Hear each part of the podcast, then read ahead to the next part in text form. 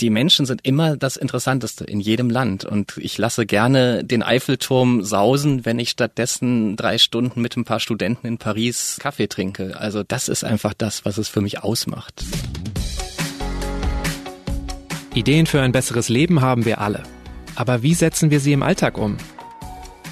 In diesem Podcast treffen wir jede Woche Menschen, die uns verraten, wie es klappen kann. Willkommen zu Smarter Leben, Ich bin Lenne Kafka und heute besucht mich Stefan. Smarter Leben wird heute präsentiert von Wandery, die selbst auch spannende Audioinhalte produzieren. Einer der aktuellen Erfolgspodcasts von Wandery ist Kampf der Unternehmen. Er taucht tief ein in einige der ikonischsten Konflikte zwischen den größten und bekanntesten Unternehmen. In der neuen Staffel, die seit dem 14.01. gestartet ist, bringt Kampf der Unternehmen einen der aufreibendsten Geschäftskriege aller Zeiten. Zwei Cola-Marken kämpfen seit fast 100 Jahren um die globale Vormachtstellung. Es geht um den Kampf zwischen Coca-Cola und Pepsi. Hört euch Kampf der Unternehmen kostenlos an, ab sofort verfügbar auf Apple Podcasts, Spotify, AudioNow oder in eurer Lieblings-Audio-App. Mein Name ist Stefan Ort und ich bin Reisereporter mit einer Vorliebe für Länder, die einen schlechten Ruf haben. In solchen Ländern habe ich das Gefühl, dass ich vor Ort im Alltag noch Geschichten finden kann, die den Leser ein bisschen überraschen, die vielleicht etwas zeigen, was jenseits der Klischees ist. Und das macht so spannend für mich.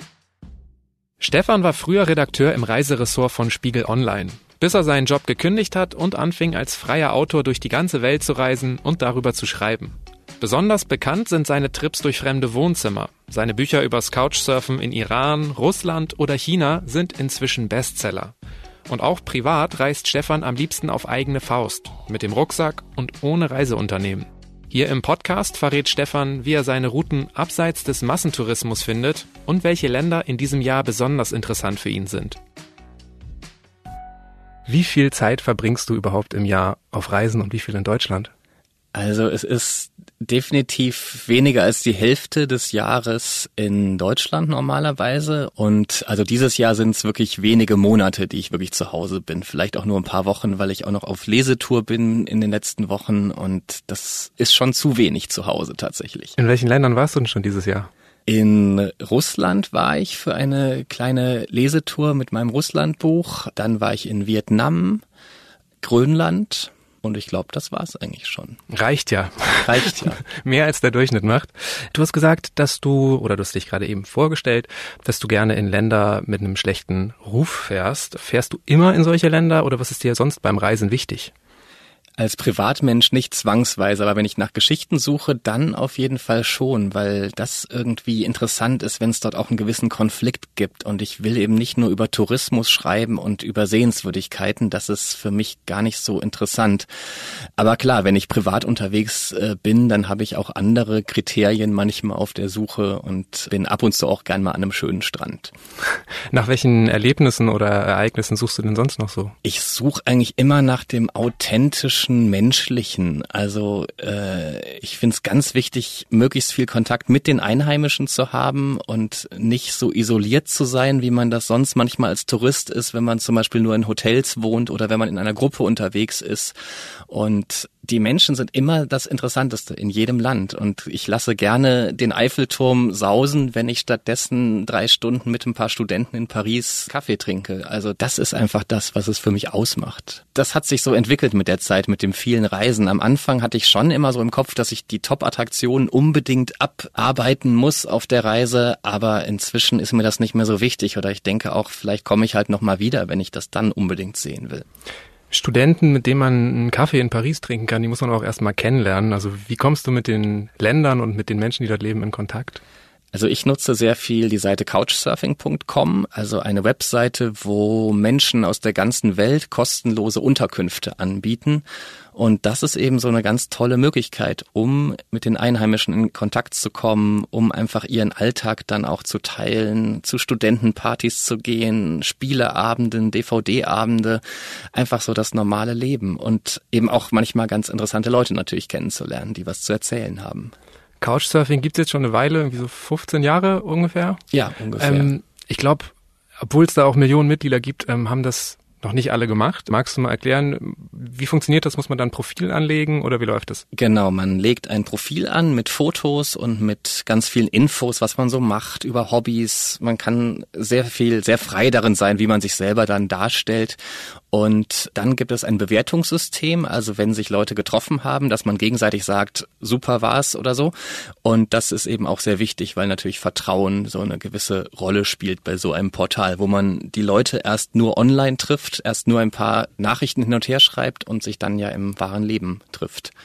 Worauf achtest du denn, wenn du dir dann deinen Schlafplatz aussuchst? Also privat geht es hauptsächlich nach Sympathie und nach Ähnlichkeiten, dass wir vielleicht irgendwas gemeinsam haben. Wenn jemand zum Beispiel Musiker ist, finde ich das sehr interessant, weil ich selber Gitarre spiele oder sonst einen ähnlichen Musik- oder Kunstgeschmack hat. Aber wenn ich jetzt für ein Buch auf der Suche bin, dann gucke ich eher, ja, ob er irgendwie eine interessante Geschichte möglicherweise hat oder möglicherweise auch was, was mich nicht so anspricht persönlich, aber was ein interessantes Thema sein könnte. Das heißt, für dich sind aber dann quasi Gemeinsamkeiten oder die Person wichtiger als die Bewertung, die die Person bekommen hat bisher?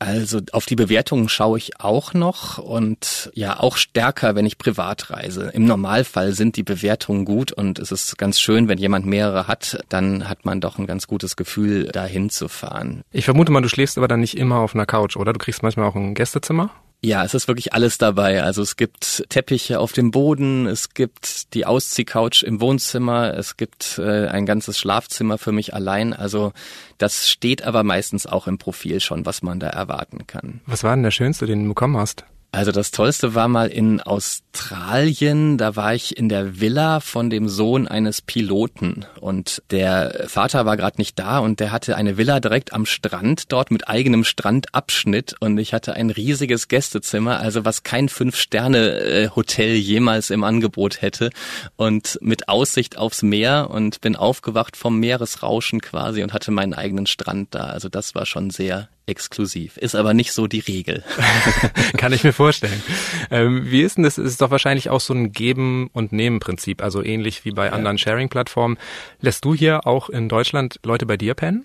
Ja, mache ich auch. Ich biete es auch an, wenn ich eben mal zu Hause bin, was leider zu wenig vorkommt in den letzten Jahren und Monaten. Aber klar, das ist schon die Idee, dass es auf Gegenseitigkeit basieren soll. Ich bringe auch immer ein Gastgeschenk mit, das finde ich auch wichtig. Ich pack ganz viel Lübecker Marzipan ein, bevor ich auf so eine Reise gehe. Ich lade auch die Leute in ihr Lieblingsrestaurant ein, wenn ich da zu Besuch bin. Also ich versuche schon da so ein bisschen auch was, ja, einfach zu zeigen, wie ich das wertschätze. Auch damit du dich nicht irgendwie als Schmarotzer fühlst, oder? Ja, vielleicht das auch. Das ist natürlich ein Teil dieser Seite, dass man schon auch mit Leuten zu tun bekommt, wo man auch schnell spürt, dass die eigentlich nur ein kostenloses Hostel wollen. Gibt's denn da auch Alternativen zu der Plattform noch? Äh, ja, es gibt eine Seite namens Be Welcome zum Beispiel, die erheblich kleiner ist, aber sehr idealistisch geführt wird. Es gibt den Hospitality Club, der sogar vor Couchsurfing da war, gegründet von zwei deutschen äh, Brüdern. Eine ganz tolle Sache. Die sind bis heute mega sauer, dass Couchsurfing quasi ihre Idee äh, geklaut hat. Aber die haben es einfach nicht geschafft, da genug Investment reinzubringen, dass die Seite auch noch lange modern aussah. Also sie äh, konnte sich dann einfach nicht halten in der Konkurrenz zu dieser wirklich lifestyleig aufgemachten Couchsurfing-Seite. Und sie haben den uncooleren Namen, oder? Das, das eben natürlich auch. Also da muss man auch sagen, Couchsurfing ist schon ein sehr guter, sehr starker Brand sozusagen. Ist es nicht auch so ein bisschen so ein Lebensgefühl oder so eine Einstellung? Also ich habe manchmal das Gefühl, wenn so Couchsurfer aufeinandertreffen, dann ist es immer gleich so ein Hey, du auch? Bis, ein bisschen vielleicht schon. Oder äh, zumindest die Seitenbetreiber hätten das auf jeden Fall gerne so. Ich weiß nicht, ob ich so weit gehen würde, aber natürlich trifft man schon viele Leute, die irgendwie relativ offen sind, relativ liberal, Spaß haben, andere Menschen zu treffen. Was hältst du denn von so naja, nicht Alternativen, aber ähnlichen Dingen wie Airbnb. Also das ist ja auch, dass man da in anderen privaten Wohnungen mhm. schlafen kann oder seine eigene anbietet, aber man muss zahlen. Prinzipiell finde ich das nicht schlecht und manchmal ist die Erfahrung relativ ähnlich wie beim Couchsurfen, wenn man dann eben auch zum Beispiel den Vermieter trifft am Anfang und noch ein paar Reisetipps bekommt oder wenn es irgendwie besonders nett hergerichtet ist mit Zetteln und ganz vielen Infos.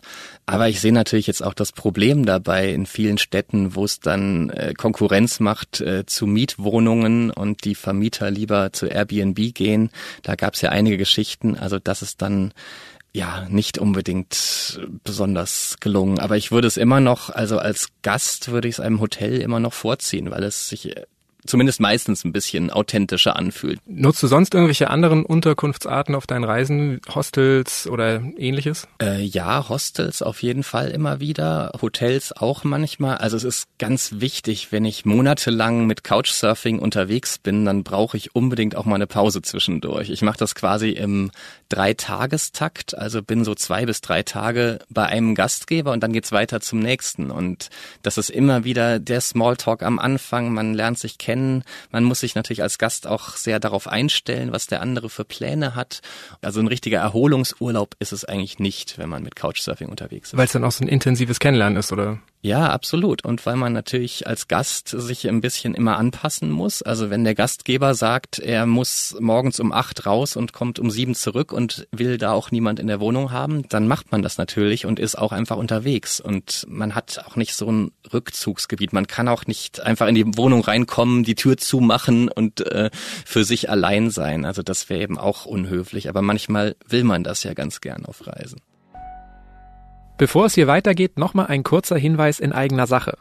Am 25. Februar nehmen wir im Rahmen des Enjoy Podcast Festivals die erste Live-Folge von Smarter Leben auf. Mein Gast wird Luisa Dellert sein. Ihr kennt sie vielleicht von Instagram oder durch ihren Podcast Lou.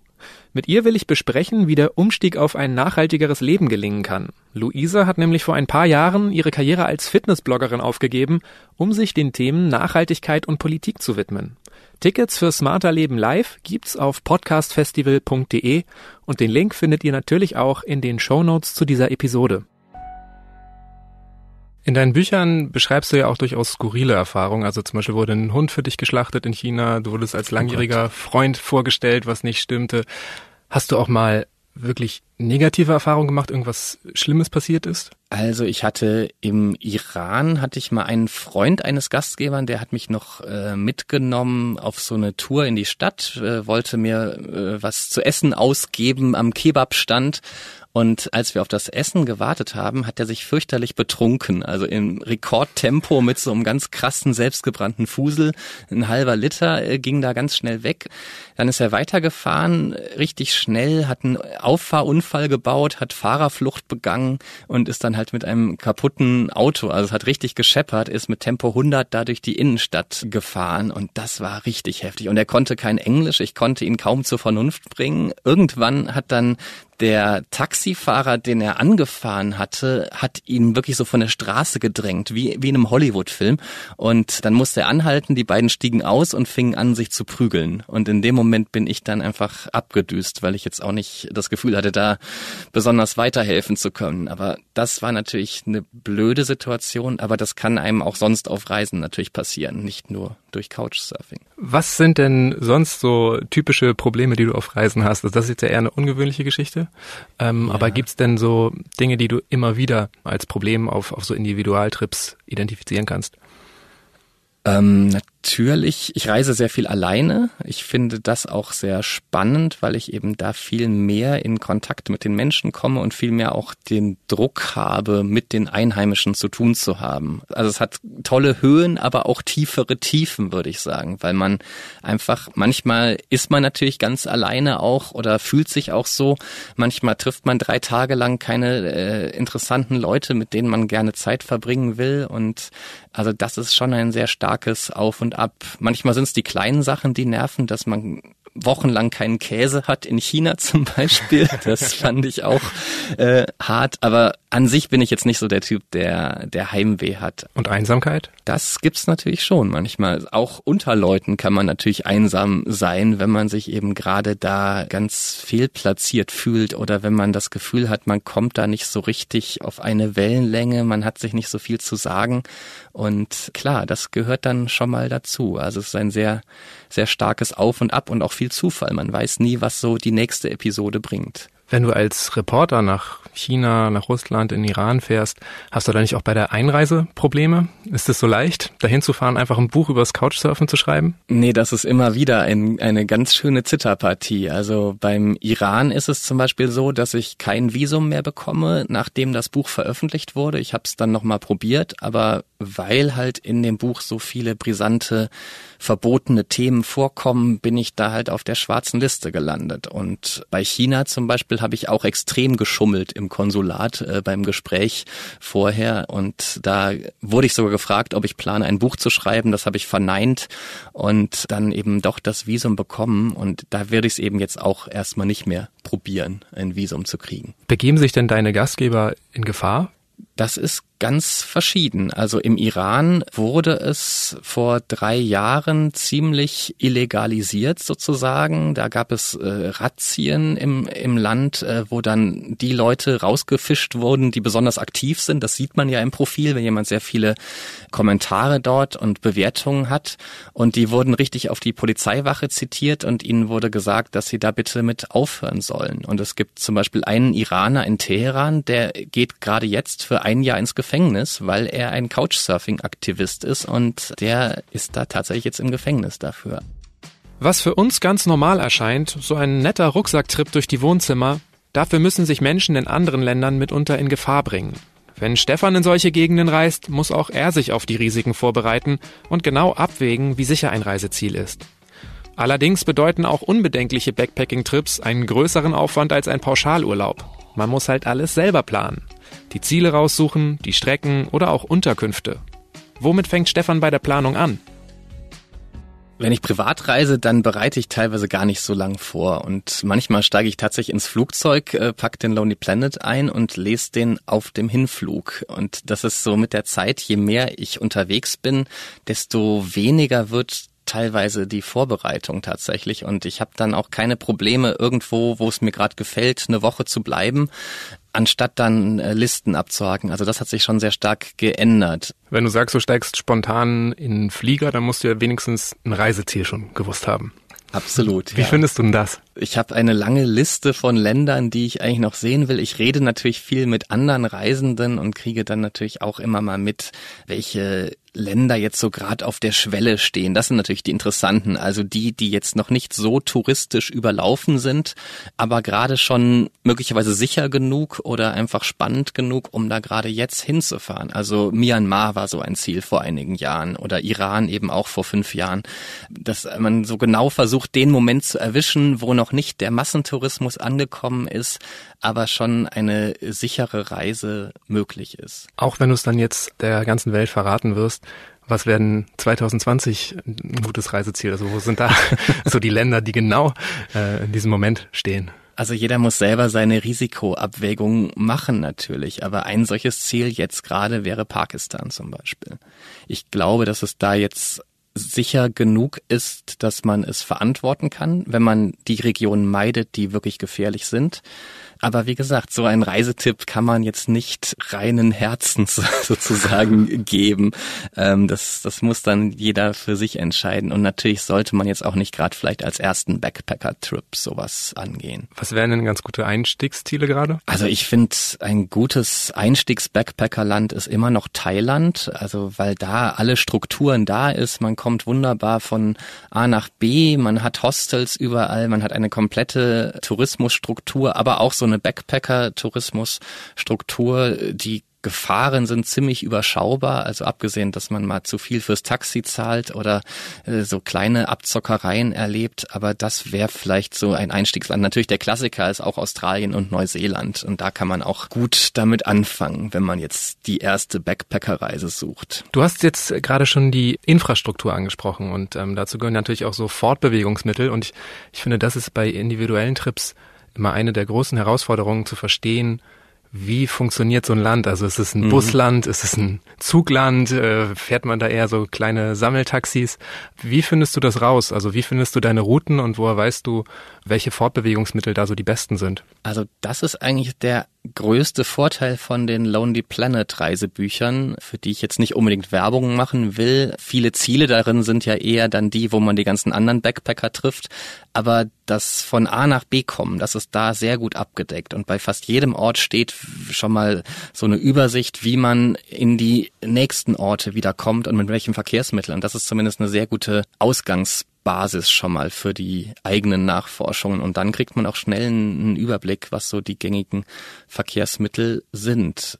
Gibt's auch im Bereich Fortbewegung so Sharing-Plattformen, die du nutzt? Ähm, ja, natürlich. Also auch je nach Land. Dann sowas wie Grab zum Beispiel ist in Südostasien sehr verbreitet. So eine Art Vietnam. Uber ist das, das, ne? Genau. Aber zum Beispiel eben auch für Motorräder, was in Vietnam dann ganz toll ist, weil man dann eben sich ein Motorradtaxi mieten kann damit, was günstiger ist als ein normales Taxi und zehnmal so viel Spaß macht, weil es einfach auch die authentischere Art ist, sich in Vietnamesisch chinesischen Großstädten fortzubewegen.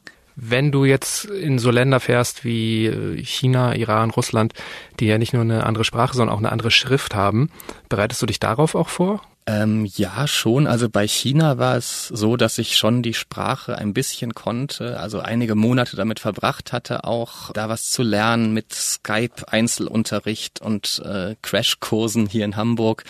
Und da konnte ich jetzt zumindest selber auch nach dem Weg fragen, konnte Essen bestellen und so ein bisschen Smalltalk. Und für die Schriftzeichen gut, da reicht es für so 20, 30 vielleicht. Da habe ich dann eine App genutzt, mit der man Schriftzeichen fotografiert und die dann ins Englische übersetzt. Nutzt du sonst auch häufig so eine ähm, Übersetzungs-Apps? Äh, ja, das auf jeden Fall. Also inzwischen gibt es einige Übersetzungs-Apps, die fantastisch sind mit Spracheingabe. Also dass man wirklich den Satz reinspricht, nicht reinschreibt und dann kommt er von einer anderen Stimme gesprochen äh, wieder raus. Und damit kann man halt wunderbar auch mit Leuten sprechen, die selber gar nicht tippen wollen, zum Beispiel. Also auf einer Zugfahrt im tiefsten China oder so. Solange man zumindest äh, Wi-Fi hat. Aber das ist eben in anderen Ländern manchmal auch besser als in der deutschen Provinz. Welche Apps nutzt du noch, wenn du im Urlaub bist, auf Reisen bist? Also ich nutze zum Beispiel eine Karten-App, Maps.me heißt die, mit der man eben auch Karten runterladen kann, problemlos von der Region, wo man gerade ist und wo man auch immer dann die eigene Location hat, selbst wenn gerade ganz schlechter Handyempfang ist. Und das ist extrem hilfreich natürlich, also dass man immer weiß, wo man ist. Ich kann auch einfach in einer Großstadt in irgendeinen Bus steigen und sehe dann, wo ich bin zumindest und ob ich dem Ziel näher komme oder nicht. Also das ist schon wahnsinnig hilfreich. Und eine Sache, die ich beim Handy ganz toll finde, ist tatsächlich auch gerade für die Kommunikation mit Leuten, die überhaupt nicht äh, die eigene Sprache oder Englisch sprechen, dass ich immer eine Sammlung von Fotos von zu Hause mitnehme inzwischen. Und da kann ich dann einfach zeigen, wie, wie das Haus meiner Eltern aussieht, wie meine Familie aussieht, meine Freunde, was ich so abends mache. Und einfach so 20 Bilder total aus dem Alltag. Und man kann seine ganze Geschichte erzählen. Und das ist absolut fantastisch dann für die Einheimischen, so mich äh, kennenzulernen, wenn es sonst diese Sprachbarriere gibt. Auch als Eisbrecher einfach. Ja, natürlich auch das. Und dass das dann die Eltern sind auf einem Bild zum Beispiel, das kapiert halt jeder und das ist ein ganz toller Eisbrecher, ja. Rucksack, Smartphone, was brauchst du noch auf Reisen unbedingt? Also ich nehme immer so, einen so einen Liner-Schlafsack mit, so einen ganz dünnen, äh, aus so einer Art Seidenstoff, einfach damit ich auf jeder Schlafunterlage äh, unterkommen kann. Ähm, aus hygienischen Gründen? Äh, ja, also ich muss dann ja auch nicht die Bettwäsche vor Ort äh, benutzen tatsächlich, sondern habe da meine eigene immer drin und das ist in manchen Situationen schon ganz angenehm. Gibt es irgendwas, was du auf keinen Fall mitnehmen würdest oder was du unbedingt vermeiden würdest? Also ich versuche wenig Gewicht mitzunehmen tatsächlich. Also da werde ich auch immer leichter mit jeder Reise. Jetzt bin ich bei etwa 10 Kilo äh, im Rucksack. Für wie viele Wochen? Egal wie lang. Okay. Das spielt dann keine Rolle mehr, weil man ja alle zwei Wochen oder jede Woche waschen kann unterwegs normalerweise. Und bei mir ist es immer so eine Frage der Technik dann. Also ob ich jetzt einen kleinen Laptop dabei habe noch und wie groß die Kamera ist, das macht dann hauptsächlich den Gewichtsunterschied aus. Bereitest du dich auch in irgendeiner Weise auf die Kultur vor, also was so Höflichkeitsformeln oder Essgewohnheiten ähnliches angeht? Ja, absolut. Also das ist etwas, was ich immer mir angucke und was natürlich beim Couchsurfen auch sehr wichtig ist. Also in einem Land wie Japan zum Beispiel, da gibt es dann ganz klare Regeln, wie sich ein Gast und Gastgeber zu verhalten hat. Es ist undenkbar, kein Geschenk mitzubringen zum Beispiel. Oder dass man mit Schuhen auch nur einen Schritt in die Wohnung macht. Das ist ein fürchterlicher Fauxpas, den aber einem die Leute dort gar nicht spiegeln würden. Also weil sie eben auch so eine Höflichkeitskultur haben. Das heißt, also in solchen Ländern ist es natürlich wahnsinnig wichtig, da so ein bisschen Bescheid zu wissen. Gerade wenn man mit den Einheimischen zu tun hat. Bist du da schon mal in irgendwelche Fettnäpfchen getreten? Ja, natürlich äh, schon mal, aber also inzwischen wird's, glaube ich, besser, weil ich mich doch immer versuche, sehr vorzubereiten. Also die Sache mit Schuhen in Japan, das äh, habe ich mal erlebt, oder dass ich mit den Kloschuhen dann ins Wohnzimmer kam. Es mit gibt den halt, Kloschuhen? Genau, man hat, ich glaube, ich, man geht auf Socken in der Wohnung und dann gibt es aber noch mal so so Latschen fürs Klo, die nur dafür da sind. Und wenn man die dann anlässt, wenn man ins Esszimmer kommt, dann sieht das halt sehr komisch aus für die Einheit. Das macht dann nicht den besten Eindruck. Okay, aber wahrscheinlich haben sie sich für dich schnell wie Hausschuhe angefühlt. Ja, ja, genau. Aber die meisten Einheimischen haben ein gewisses Verständnis, dass man nicht alle Regeln kennt. Aber wenn man jetzt ständig so sich daneben benimmt und es gar nicht merkt, das ist schon sehr peinlich. Und diese Art von Tourist will ich natürlich auch nicht sein. So eine Fernreise, einen Urlaub in Japan oder Thailand, muss man sich aber auch erstmal leisten können. Auch das spricht für einen individuellen Trip mit dem Rucksack. So kann man über die Reiselänge, Unterkünfte oder auch Verkehrsmittel selber entscheiden und dabei Geld sparen. Ja, generell durch lang unterwegs sein spare ich natürlich was, weil es dann oft nur der Interkontinentalflug ist, der eben viel Geld kostet und dann vor Ort äh, sich über Land fortzubewegen, auch mit den einheimischen Verkehrsmitteln, also gerne auch mal mit den kleinen Bussen vor Ort und nicht zu viel mit dem Taxi. Also das spart natürlich dann auch was. Was ist denn so die größte Kostenfalle? Also eigentlich sind schon Unterkünfte generell die größte Kostenfalle in vielen Ländern, finde ich. Und ich finde, es ist auch etwas, was was nicht so den Gegenwert dafür bietet. Also ich bin jemand, der lieber viel Geld im Restaurant ausgibt als für ein schönes Hotel, weil man doch im Hotel meistens sowieso nur schläft und also wenn die Matratze halbwegs okay ist, das ist die Hauptsache. Und ja, wenn man natürlich viele Inlandsflüge macht, ist das auch eine Kostenfalle. Oder wenn man sehr kurz reist, also wenn man eine Woche unterwegs ist und dafür ganz weit wegfliegt, das ist natürlich auch ziemlicher Wahnsinn, auch finanziell. Ist denn auch das individuelle Reisen schon komplett durchkommerzialisiert? Nein, es ist es nicht. Man kann immer noch seine Nische finden, glaube ich. Man muss nur vielleicht etwas genauer suchen. Also vor 20 Jahren hat es gereicht, sich den Lonely Planet zu holen und damit äh, loszureisen. Und schon war man ein Individualreisender. Das ist heute einfach nicht mehr der Weg, weil so viele diesen äh, Reiseführer haben. Aber es gibt wahnsinnig viele Gegenden, die tatsächlich noch unerschlossen sind, einigermaßen zumindest, zum Beispiel im Kaukasus, äh, Aserbaidschan oder der Nordkaukasus, also russische Gegenden wie Dagestan dort zum Beispiel, komplett touristisch nicht erschlossen, gilt natürlich auch als ein bisschen gefährlich, da muss ich jetzt wieder aufpassen, es als Reisetipp hier zu verpacken, aber, aber ein absolutes Traumland, was so viel zu bieten hat an Sehenswürdigkeiten, an interessanten dörflichen Kulturen mit eigenem Kunsthandwerk und was auch immer. Und also es gibt diese Orte, man muss nur ein bisschen genauer suchen und vielleicht mal ein bisschen mehr zwischendurch seinen Reiseführer ignorieren und einfach reisen und leben. Aber ist es nicht auch ein bisschen das Dilemma von jedem Reisejournalisten und Autor, dass man halt die schönsten Flecken der Erde irgendwie so ein bisschen der Öffentlichkeit preisgibt? Also so du berichtest über die Welt und veränderst sie auch ein Stück weit damit, oder?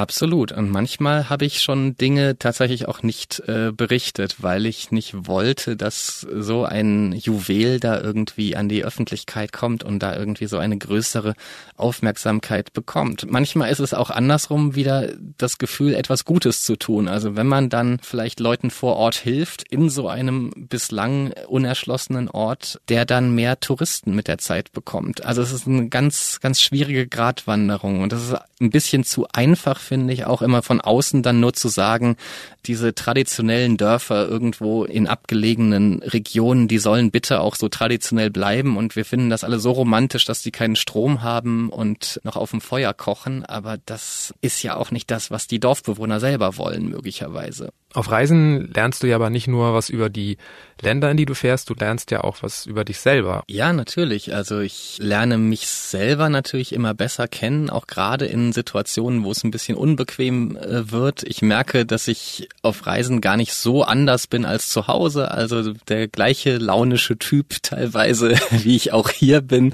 Manche haben ja so die Illusion, dass sie da jemand ganz anders äh, sein können. Aber mir geht's schon meistens sehr gut auf Reisen, weil einfach so diese ganze Komplexität so reduziert ist und es einfach um einen guten Schlafplatz äh, geht, gesund bleiben, was zu essen und zu trinken haben und von A nach B kommen. Und es sind viele andere Dinge, die sonst das Leben sehr kompliziert machen, sind da erstmal ganz weit weg. Und das macht es für mich schon besonders reizvoll auch. Was wollen die Leute eigentlich von dir wissen, wenn du ihnen begegnest? Es gibt immer wieder Fragen über Deutschland natürlich, über die Situation hier. Vor ein paar Jahren, gerade in Russland, war es dann immer die Flüchtlingskrise. So als ich 2016 dort war, das war da ein riesiges Thema und war da auch in allen Propagandamedien besonders dramatisch dargestellt, immer zu sehen, dass viele Leute wirklich Angst hatten, dass Europa jetzt komplett islamisiert wird gerade. Und das war schon heftig, das aus dortiger Warte dann, dann mitzukriegen, wie die Leute das dann auch wirklich äh, glauben, weil ihnen so ein bisschen der Kontext fehlt und weil sie dann einfach nur die besonders drastischen Fernsehbilder immer wieder sehen. Wirst du dann auch häufig einfach mit Klischees konfrontiert? Teilweise schon, aber eigentlich nicht negativ. Die meisten, die nicht so viel reisen, würden sich wundern, wie populär wir eigentlich auf der ganzen Welt sind. Und meistens ist es ein sehr positives Bild, was die Deutschen so abgeben, weil sie zum Beispiel nicht viel in äh, großen Konflikten mitmischen, weil sie eher friedlich und diplomatisch unterwegs sind. Und dann eben auch für irgendwelche Fußballvereine wird man manchmal äh, gelobt oder für die Industrie, für Siemens und Mercedes und BMW BMW. Also das sind dann schon immer Themen, die einen sehr hohen Stellenwert auch genießen in anderen Ländern. Spürst du denn irgendwie auch so eine Art Verantwortung, wenn du in abgelegene Gegenden fährst und du vielleicht einer von ganz wenigen Touristen bist, der dahin fährt? Ja, natürlich, absolut. Also ich fände es schlimm, wenn ich mich da so daneben benehme oder gegen alle äh, gesellschaftlichen Konventionen verstoße, dass die Leute äh, mich als einzigen Deutschen zum Beispiel, der bisher da war, dann natürlich äh, so als repräsentativ wahrnehmen. Also das, ich denke da jetzt nicht äh, täglich drüber nach, aber das ist auf jeden Fall äh, schon so ein Punkt. Oder ich finde es sehr unangenehm, wenn andere Touristen sich extrem daneben benehmen und das ist schon ganz, ganz unangenehm, dann das so mitzukriegen, wenn Tourismus auf einmal so ins ganz Unangenehme umschlägt. Gibt es denn auch Dinge, die du aus anderen Kulturen übernommen hast? Ich hoffe es, dass ich immer mal wieder was lerne von anderen Kulturen. Zum Beispiel äh, in, in Russland habe ich gemerkt, dass die Menschen einfach extrem gut im Moment leben können, ohne zu sehr an morgen oder an das, was in zwei Wochen ist, zu denken, sondern wirklich den Moment, das Jetzt genießen und eine gute Zeit haben. Und das ist etwas, äh, was ich hoffentlich von da so ein bisschen mitgenommen habe. Wenn du durch das Reisen so viel gelernt hast und es dir auch so viel gibt, wie stehst du dann zu so negativen Aspekten? Also Stichwort Umweltprobleme. Begriffe wie Flugscham, Reisescham. Denkst du darüber viel nach? Immer mehr tatsächlich. Also das Thema wird natürlich immer präsenter und ich gucke schon, dass ich mehr über Land reise und am Boden bleibe dort eben. Und ich finde es jedes Mal ganz fürchterlich im Flugzeug zu sehen, wie viel Plastik da verwendet wird, wie viel klein verpackte Dinge. Also als ob wir jetzt nicht weit genug wären, da vielleicht eine andere Lösung zu finden, anstatt 15 klein in Plastik verpackte Dinge zu servieren. Oder auch die ganzen äh, Reisegrößen in jedem Drogeriemarkt. Also was für ein kompletter Blödsinn ist das dass äh, ich empfehle jedem unbedingt einfach Gefäße zu kaufen und da dann sein Duschgel und seine Kosmetiksachen abzufüllen. Und diese Reisegrößen sind völlig überteuert und einfach nur ein Müllwahnsinn später. Hast du jetzt auch in den letzten Jahren oder Monaten schon irgendwas verändert, was du vorher gemacht hast? Also ich äh, nutze diese Kompensationsseiten, äh, Atmosphere zum Beispiel, dass ich da halt zumindest die Flüge, die ich mache, dann kompensiere. Wie weit das jetzt wirklich der Weisheit letzter Schluss ist, ist jetzt nicht so ganz klar. Aber ja, und ich äh, überlege schon sehr viel genauer, wenn ich Langstreckenflüge mache, ob ich das wirklich will und habe jetzt zum Beispiel auch Ziele wie Australien, Neuseeland, Fidschi, die kommen in meinem Kopf gerade nicht vor. Das ist einfach so weit weg und so viel Fliegerei, das äh, muss gerade nicht sein. Da sagt doch zum Abschluss vielleicht nochmal, warum es sich für dich einfach besser anfühlt, auf Reisen deine eigenen Wege zu finden und individuell unterwegs zu sein. Ja, für mich ist das so eine ultimative Art von Freiheit eigentlich, auch da wirklich mein eigener Boss zu sein und keiner äh, sagt mir, was ich zu tun und zu lassen äh, habe und aber eben auch das Gefühl, so ein so so immer wieder was zu lernen und viel mehr Kontext zu bekommen zu Themen, die man äh, immer wieder in den Nachrichten hört, die aber so so einzelne Schlaglichter sind natürlich. Das ist ja das Wesen der Nachrichten, dass man Extreme hat, Katastrophen besonders schockierende Fakten, aber dass eben der Alltag nicht vorkommt. Also so funktioniert's einfach, sonst ist es eben keine Nachricht. Aber gerade das drumherum und so ein Gefühl für ein Land zu kriegen, das ist wahnsinnig viel wert. Und das kann einem kein Twitter und kein Online-Portal und auch kein Reiseblog abnehmen, dass man das selber erlebt und dann einfach spürt, wie, wie so ein Land tickt, zumindest ein bisschen. Noch mehr Reisegeschichten von Stefan Ort könnt ihr in seinem Buch Couchsurfing in China nachlesen. Infos zu anderen Projekten findet ihr auf seiner Homepage. Und wir sind schon wieder am Ende dieser Folge von Smarter Leben angekommen. Wenn ihr Feedback oder Themenvorschläge habt, schreibt uns gerne eine Mail an smarterleben.spiegel.de. Die nächste Episode hört ihr ab kommendem Samstag auf spiegel.de, Spotify, Castbox und natürlich in allen anderen gängigen Podcast-Apps. Und falls ihr uns bei Apple Podcasts hört, könnt ihr uns dort gern eine Bewertung hinterlassen. Ich bin Lenne Kafka und bei der Produktion dieses Podcasts werde ich unterstützt von Johannes Kückens, Wiebke Rasmussen, Philipp Fackler und Jasmin Yüksel. Unsere Musik kommt von Audioboutique. Tschüss, bis nächste Woche.